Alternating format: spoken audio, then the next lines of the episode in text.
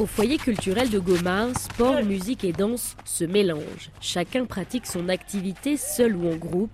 C'est là, sur le macadam des terrains de basket, que Faraja Batoumike a fait ses premiers spectacles de danse. Rien n'est dédié à la danse uniquement à Goma. Et même si c'est multiculturel, mais la danse n'est pas trop comme d'autres disciplines, tu vois. Ça veut dire quoi? Par exemple, on est au foyer ici, ils donnent des cours de danse. Mais les musiciens qui ont appris ici ont beaucoup plus évolué que les danseurs qui sortent dans tous les centres. En 2007, Faraja hésite encore entre le football et la danse. À l'époque, le métier de danseur n'existait pas et lui-même ne pensait pas en faire une carrière un jour. D'abord, chez nous, il n'y avait pas beaucoup de danseurs qu'on peut dire professionnels. Il n'y a pas d'école de danse, il n'y avait rien à la base, il y avait juste des événements tout le temps, des shows, on dansait dans des écoles. Voilà, c'était juste pour la popularité. Après, j'étais un peu en solo et 2009-2010, on a créé un autre groupe avec d'autres amis qui s'appelle Rina Crew. Et c'est les groupes avec lesquels je évolué jusqu'à présent. Puis à part ça, on a commencé aussi à montrer euh, l'image positive de la danse. Donc euh, avec des amis, on a créé euh, le Vijana App. À travers ça, on a encadré des enfants de la RIP. L'idée c'est d'élever les jeunes, mais surtout de contribuer au changement social et positif à travers la danse. Et l'idée même nous est venue après avoir découvert c'était quoi l'esprit du hip-hop et qu'est-ce que c'est le hip-hop, tu vois.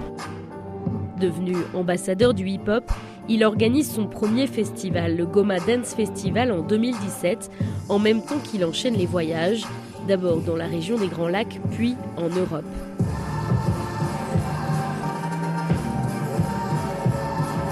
Dans une des salles du foyer culturel, des danseurs répètent leur dernière création, une pièce qui évoque le temps présentée par la Street Dancers Company à Kigali en juillet dernier. Les figures de breakdance se combinent aux mouvements de hanches inspirés de la rumba, la célèbre danse et style musical congolais. Au centre, l'un des représentants de la compagnie, Meshak Solo. Chez moi à la maison, euh, mon papa ne voulait pas que je danse, surtout parce qu'il pensait que c'est le banditisme. Donc tu n'es rien dans, dans la communauté, au fait. Je voulais d'abord prouver à mon papa ou ma famille, je voulais leur prouver que je peux réussir dans ça.